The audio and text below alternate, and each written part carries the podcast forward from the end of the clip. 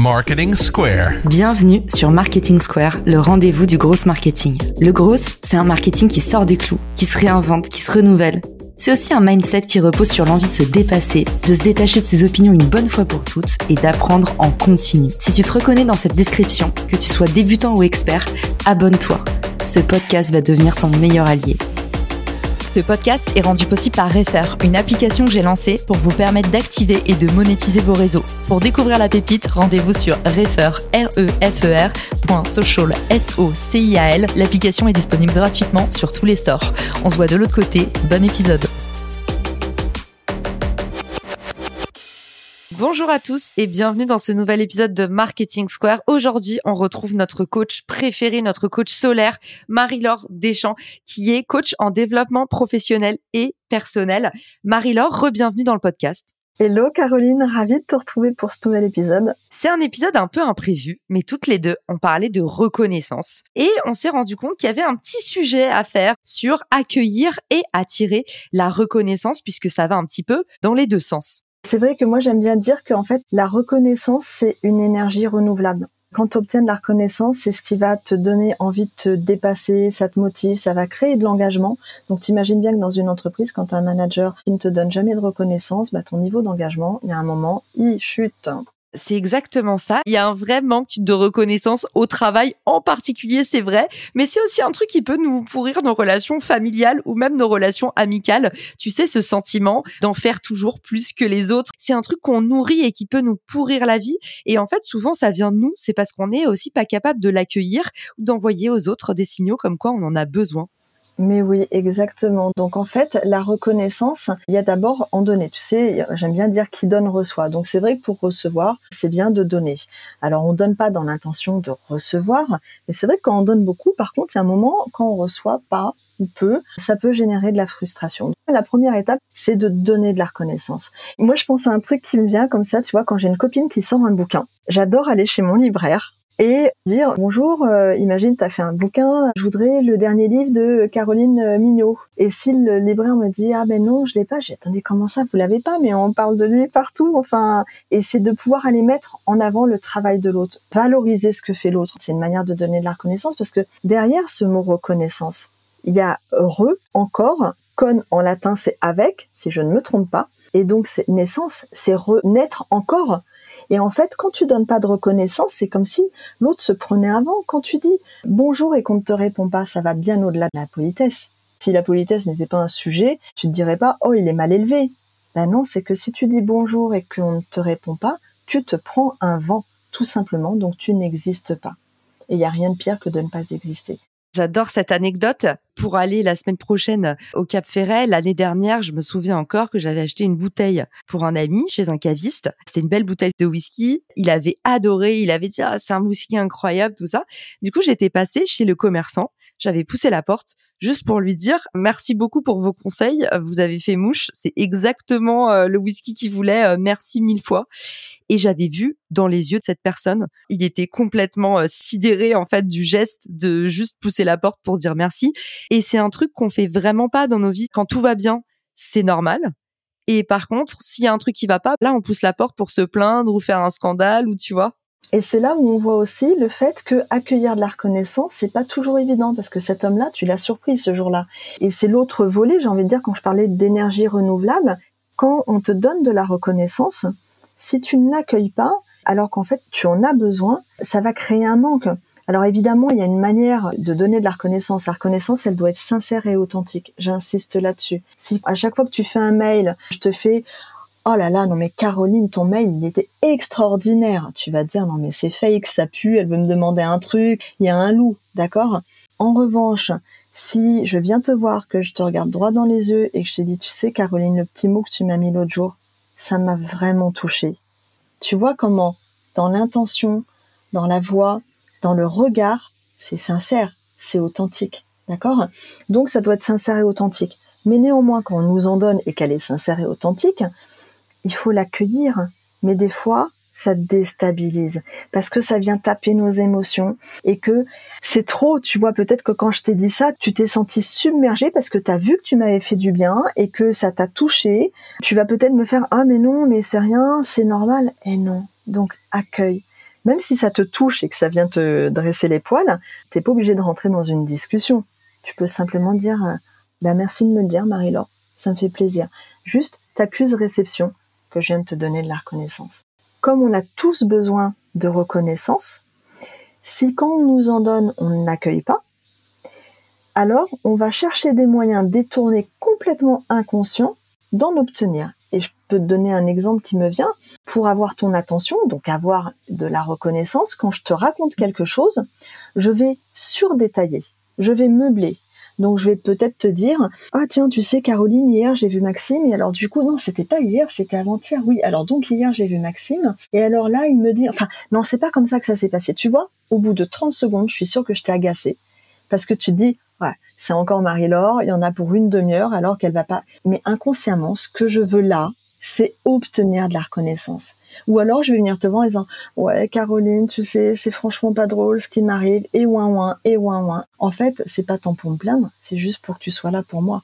Donc tu vois bien que quand on n'a pas, tu vas aller en chercher d'une manière qui est quand même pas très très positive quand tu dis ouin ouin, j'adore. C'est une expression que j'utilise tout le temps. Qui est, si on est un peu honnête, on plaide tous coupables. C'est normal d'avoir des tendances comme ça. Et on est là justement pour les conscientiser. Et c'est la première étape pour pouvoir les soigner. On peut prendre l'exemple du monde professionnel. On va prendre une situation vraiment pratico-pratique. Une équipe, le manager et ses collaborateurs. Dans l'équipe, il y a Madame Michu. Moi, j'aime bien Madame Michu. Elle est dans tous les bons plans. Madame Michu, elle tombe malade. Et toi, pendant une semaine, tu fais ton job et celui de Madame Michu et ça te paraît normal parce que voilà, on est une équipe, on serre les coudes. N'empêche que tu t'es fait des heures, t'as bossé comme une dingue, euh, Madame Michu revient, et puis le dossier, il est sauvé, on obtient un go en comité de pilotage, le manager, il est super content.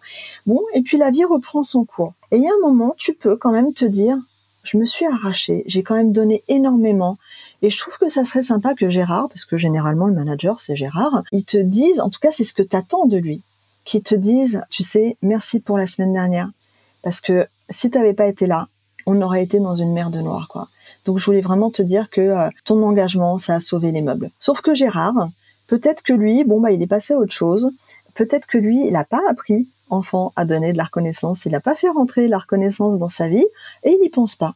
S'il n'a pas les clés, tu as le droit de lui donner les tips. Tu peux aller le voir en disant écoute Gérard, j'ai compris que tu étais content là du, dossier, mais euh, j'ai juste besoin que euh, on prenne 5-10 minutes ensemble et que euh, on reparle de ça, que tu me dises ce que tu as apprécié, parce qu'en fait c'était quand même une des premières fois où je prenais ce sujet tout seul. Donc t'es content, mais il y a peut-être un axe d'amélioration. Voilà, juste me faire un petit feedback constructif, qu'est-ce qui était bien, qu'est-ce que je pourrais améliorer une prochaine fois? T'es pas juste en train d'aller quémander, tu vois, feedback constructif, qu'est-ce qui était bien, qu'est-ce que je peux améliorer? Moi, c'est ce qui va me motiver et ce qui va me donner envie de me réengager une autre fois si Madame Michu, elle retombe malade. Voilà, allez demander parce que l'autre, des fois, il n'y pense pas, il n'est pas dans notre tête. Il pourrait y penser, mais c'est génial ce que tu dis. Et en fait, quand on parle avec des coachs en développement personnel, on se rend compte à quel point on est mal développé personnellement. Parce que moi, Marie-Laure, je suis du genre à contenir, ruminer. Et mon exutoire, c'est un spritz en terrasse avec des copains pour dire c'est vraiment abusé. C'est la troisième fois qu'il me fait ça. Gna, gna, gna. Et moi, je suis du genre à contenir. Et du coup, bah, ça pourrit nos, relations et aussi ça nous rend, nous, plus médiocres. Parce que qu'est-ce qui se passe? Non seulement moi, j'en veux à Gérard, et en plus, et c'est là où, en fait on se rend pas service et on se rend compte à quel point c'est toxique, peut-être que la fois d'après, je vais pas faire le petit pas en plus. Ce qui fait que dans la vie, on est meilleur, c'est qu'on a toujours envie de faire le pas en plus et pas pour les autres en fait, pour nous mais l'attitude des autres peut nous donner envie d'être moins bons, comme par exemple des gens excellents qui sont dans des CDI où ils s'emmerdent et du coup, malheureusement, professionnellement, ils stagnent parce qu'ils ont du ressentiment. Tout le temps qu'ils perdent, ils le perdent pour eux parce qu'ils n'ont pas monté en compétences, parce que tu vois, ils sont dans une situation de mal-être dans laquelle ils peuvent plus s'épanouir. Et ça, c'est un truc que j'ai beaucoup observé et qui me révolte toujours. J'adore tous ces mouvements qui sont nés là de post-ADEME et tout parce que c'est toxique de rester justement dans ces situations où euh, on n'a pas assez de reconnaissance, c'est toxique pour soi. Et ça vient taper un autre sujet qui est celui de l'accueil des émotions. Tu vois, quand tu me donnais ton exemple du spritz, comment tu te sens finalement à ce moment-là? T'es déçu, t'es frustré, tu peux même être un peu en colère, même peut-être beaucoup, en disant ça fait trois fois quand même. Et alors tu vas aller boire un spritz, deux spritz, trois spritz. Heureusement que tu vas pas parler à ton manager derrière parce qu'il va rien comprendre. C'est comme l'oignon t'enfiles des couches d'émotions désagréables. J'aime pas dire des émotions négatives parce que si c'est négatif, tu fais ah beurre et je l'enlève. L'émotion, faut l'accueillir. T'enfiles de la frustration, de la déception, de la colère, parfois de la peur et encore de la colère et tout. Et puis à un moment, la fois de trop, eh ben Gérard, au lieu de lui dire écoute, je suis inquiète, tu vas péter un câble, tu vas piquer une gueulante et il va te regarder en disant mais je comprends pas ce qui se passe. Le vrai sujet, c'est pas celui sur lequel tu viens de péter ton câble, et c'est normal qu'il comprenne pas c'est le truc que tu n'avais pas exprimé, les vieux dossiers, tu vois. Et là, tu vides ton sac et tu sors les vieux dossiers.